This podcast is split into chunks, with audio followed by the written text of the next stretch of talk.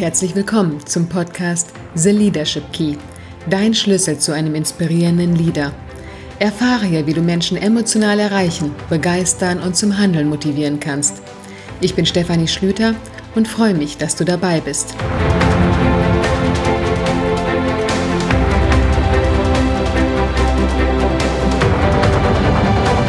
In der heutigen Podcast-Folge geht es um den Spagat zwischen Vertrauen und Kontrolle. Beides ist in Führung wichtig.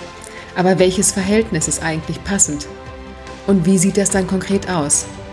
Wie schaffe ich es, dass mein Team mir vertraut? Und wie kann ich kontrollieren, ohne dass ich Mitarbeiter demotiviere?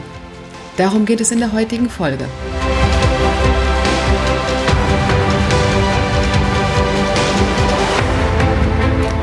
Fangen wir mit Vertrauen an. Warum ist es so wichtig, dass ich meinem Team vertraue und mein Team mir vertraut? Weil Vertrauen eine der tragenden Säulen jeder Beziehung ist. Egal, ob es sich um Freundschaft handelt, um eine Liebesbeziehung oder um ein berufliches Miteinander. Vertrauen ist immer die Basis. Vertraue ich dem anderen Menschen? Zeige ich ihm, dass ich ihn respektiere, seinen Worten Glauben schenke und an die Richtigkeit seiner Handlungen glaube. Vertraue ich einem Menschen, befinde ich mich in einem emotional entspannten Zustand. Die beste Voraussetzung für eine gute Zusammenarbeit, Produktivität und das Erreichen gemeinsamer Ziele. Das gleiche hat Professor Friedmund Malik festgestellt, einer der weltweit bekanntesten Unternehmensberater.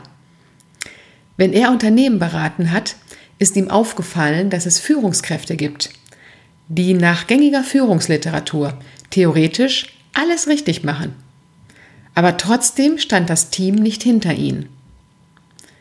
Und dann hat er Führungskräfte erlebt, die einige Fehler im Bereich Führung gemacht haben. Aber sie hatten ein Team, das voll und ganz hinter ihnen stand. Professor Malik hat sich gefragt, woran das liegt und bei näheren Untersuchungen herausgefunden, es ist das Vertrauen.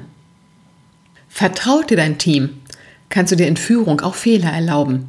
Dein Team steht trotzdem hinter dir, weil es weiß, dass es sich auf dich verlassen kann, dass du zu dem stehst, was du sagst und nicht nur im Sinne des Unternehmens, sondern auch im Sinne des Teams handelst. Hast du das Vertrauen deines Teams nicht, wird so gut wie jeder Führungsansatz von dir wirkungslos. Das Vertrauen deines Teams entscheidet über den Erfolg deiner Führung. Aber wie kann ich das Vertrauen meines Teams gewinnen? Und wie kann ich meinem Team vertrauen? Häufig hört man den Ausspruch, Vertrauen muss man sich erstmal verdienen. Für mich stimmt dieser Satz so nicht. Egal um welche Beziehung es geht, du startest immer mit einem Vertrauensvorschuss. Du glaubst an das Beste im anderen und daran, dass er ehrlich ist und du dich auf ihn verlassen kannst. In Führung sieht das dann so aus, dass du darauf vertraust, dass dein Mitarbeiter optimal im Sinne des Unternehmens handelt und dass er Freiräume, die er bekommt, wie zum Beispiel Homeoffice, Vertrauensarbeitszeit, nicht ausnutzt. Klar, das ist riskant, weil du nicht weißt, ob dein Gegenüber dein Vertrauen verdient hat. Aber ehrlich gesagt hast du auch keine andere Wahl, als mit einem Vertrauensvorschuss zu starten. Startest du mit Misstrauen, wirst du mit deinem Team nie zu einem Vertrauensverhältnis kommen. Erinnere dich an den Pygmalion-Effekt der Führung. Das war die Podcast-Folge Nummer drei. Der Effekt besagt, dass die Erwartungen, die uns entgegengebracht werden, einen großen Einfluss darauf haben, wie wir uns verhalten. Die sich selbst erfüllende Prophezeiung. Wenn du glaubst, dass dein Team keine gute Leistung bringt oder dich hintergeht, dann ist die Wahrscheinlichkeit hoch, dass es auch irgendwann dazu kommt. Dein Gegenüber spürt, was du von ihm hältst, und das hat Einfluss auf sein Verhalten. Wenn du deinen Mitarbeitern hingegen Vertrauen entgegenbringst, ist das ein Bild, eine Haltung, die dein Gegenüber in der Regel nicht enttäuschen möchte. Und gleichzeitig ist es die Basis dafür, dass dein Team dir vertrauen kann. Wenn du ein Vertrauensverhältnis herstellen möchtest, startest du immer mit einem Vertrauensvorschuss. Und das Vertrauen wächst, umso länger du einen Mitarbeiter kennst und umso mehr er auch bewiesen hat, dass er das Vertrauen verdient. Natürlich kannst du auch mal enttäuscht und dein Vertrauen ausgenutzt werden. Aber das sind in der Regel Einzelfälle, die den positiven Effekt einer Vertrauenskultur nicht schmälern. Das beste Beispiel dafür ist die Firma Kronos in den USA. Die hatten vor einigen Jahren Probleme, gute Mitarbeiter zu bekommen. Unter anderem, weil andere Firmen häufig mehr Urlaubstage versprachen. Daraufhin haben sie eine feste Urlaubsregelung abgeschafft und es den Mitarbeitern selber überlassen, wie viele Tage sie im Jahr frei nehmen. Die Befürchtung war natürlich da, dass dies ausgenutzt werden kann. Aber nach einem Jahr hat sich gezeigt, dass die Mitarbeiter im Durchschnitt lediglich 2,6 Tage mehr Urlaub nahmen als vorher. Dafür aber eine viel höhere Zufriedenheit herrschte, eine geringere Fluktuation und es wurde das erfolgreichste Jahr der Unternehmensgeschichte. Also eine Vertrauenskultur lohnt sich. Und als Führungskraft gebe ich immer zuerst einen Vertrauensvorschuss an die Mitarbeiter. Einen Vertrauensvorschuss gebe ich auch, wenn ich einem Mitarbeiter viel zutraue. In dem Augenblick, in dem ich dem Mitarbeiter immer ein Stück weit mehr zutraue als er sich selber und ihm anspruchsvollere Projekte zutraue, zeige ich ihm, dass ich an ihn und seine Leistung glaube, dass ich mir sicher bin, dass er es schaffen wird und gute Leistung erzielen wird. Damit beweise ich großes Vertrauen in ihn. Und das Vertrauen, das andere in uns setzen, möchten wir nicht enttäuschen. Ganz im Gegenteil, wir strengen uns noch mal mehr an, um diesem positiven Bild zu entsprechen. Indem du deinen Mitarbeitern Freiräume gibst und ihnen viel zutraust, zeigst du, dass du ihnen vertraust. Das ist auch der erste Schritt, damit sie dir überhaupt vertrauen. Wir vertrauen einem anderen Menschen eher, wenn er uns vertraut. Aber was kannst du noch tun, damit dein Team dir vertraut? Der erste Punkt ist verlässlich und berechenbar sein. Wenn du wie die Fahne im Wind ständig deine Meinung änderst und unberechenbar handelst, wird es anderen schwerfallen, Vertrauen zu dir aufzubauen. Je mehr deine Mitarbeiter aber wissen, wie du dich als Führungskraft in bestimmten Situationen verhältst, wie du Entscheidungen triffst, umso mehr wird dir Vertrauen geschenkt, da du im positiven Sinne berechenbar bist. Der zweite Tipp ist, transparent kommunizieren. Worst Case wäre, wenn deine Mitarbeiter wichtige Infos vom Flurfunk mitbekommen und nicht von dir.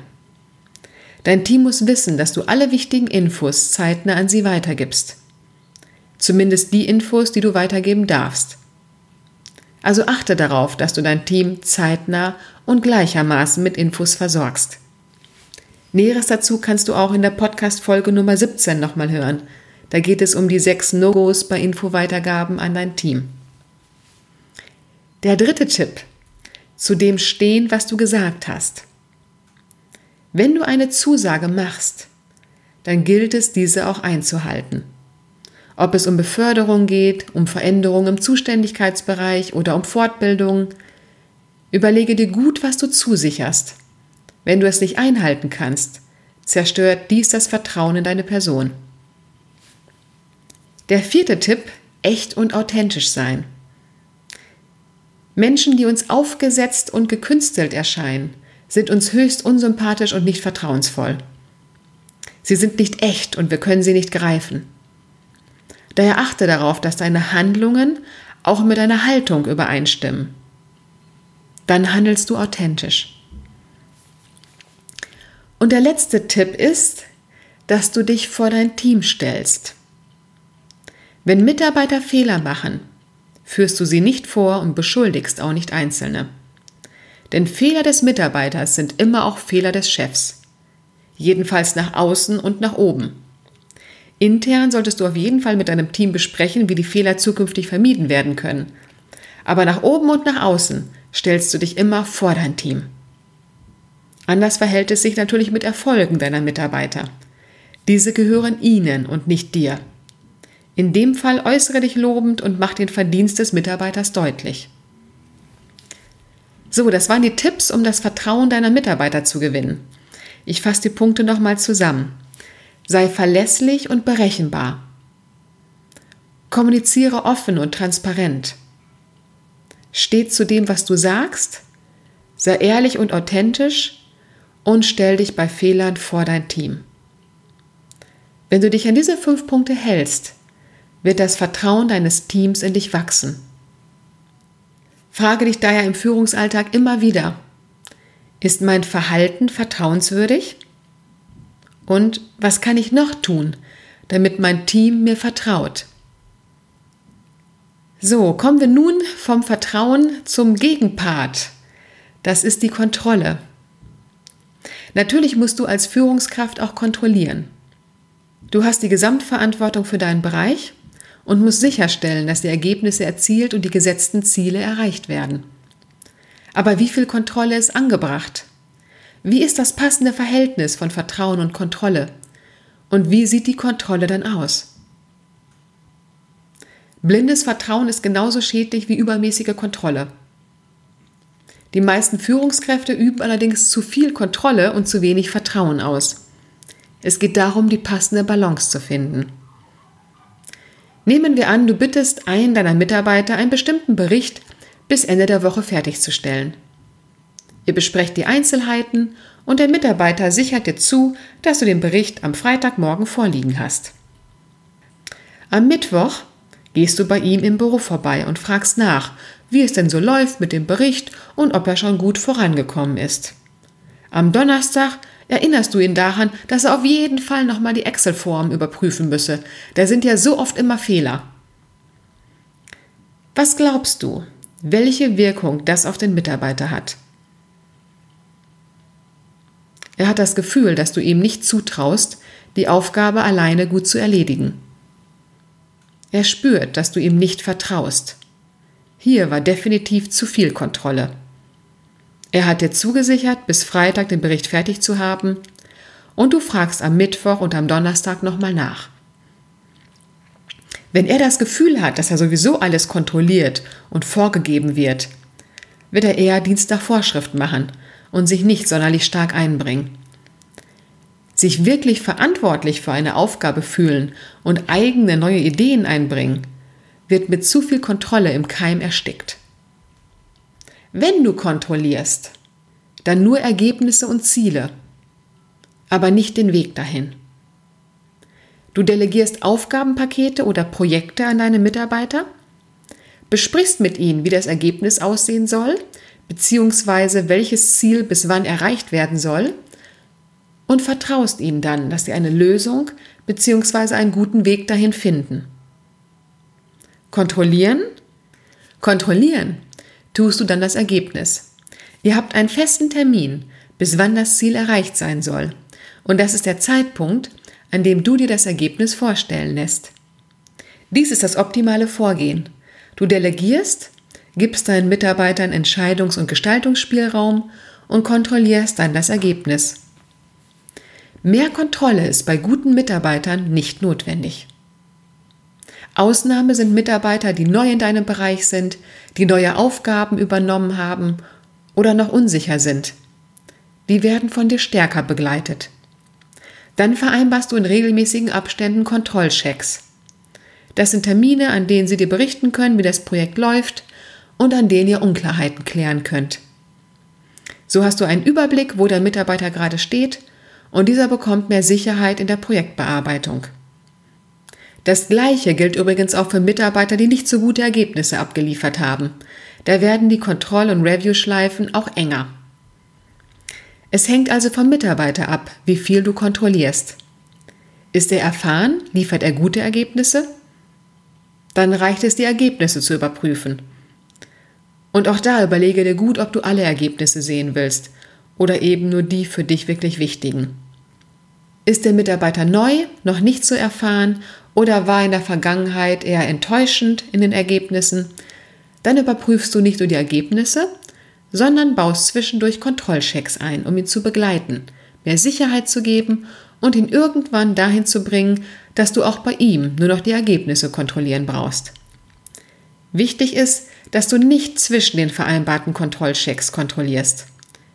Du kannst deinem Mitarbeiter anbieten, dass er immer zu dir kommen kann, wenn etwas Unvorhergesehenes passiert ist, er den Zeitplan nicht einhalten kann oder er eine Frage hat. Aber du selber als Chef darfst das Ergebnis nur zu den Terminen kontrollieren, die ihr auch vereinbart habt und nicht dazwischen. So, kommen wir langsam zum Ende der heutigen Podcast-Folge. Und zusammengefasst noch einmal, dein Ziel sollte es sein, eine stabile Vertrauenskultur in deinem Team aufzubauen. Und du solltest deinem Team so gut und viel wie möglich vertrauen. Lasse deinem Team Gestaltungs- und Entscheidungsspielraum. Traue ihnen etwas mehr zu als sie sich selber. Und überlege dir jeden Tag, ob dein Verhalten auch vertrauenswürdig ist und was du noch dafür tun kannst, um das Vertrauen deines Teams zu gewinnen. Kontrollieren tust du nur Ergebnisse und nicht den Weg dahin. Damit hast du die Basis geschaffen für Mitarbeiter, die selbstverantwortlich, engagiert und motiviert arbeiten. Und gleichzeitig hast du für dich Entlastung und Freiräume geschaffen. Ja, ich hoffe, dir hat diese Folge gefallen und freue mich riesig, wenn du mir dazu einen Kommentar hinterlässt auf meiner Homepage. Oder wenn du meinen Podcast mit einem iPhone hörst, dann hinterlass mir doch bitte in der Apple Podcast App eine 5-Sterne-Rezension. Damit hilfst du nämlich auch anderen, diesen Podcast zu finden. Herzlichen Dank dafür schon mal im Voraus und ich freue mich auf dich in der nächsten Podcast-Folge.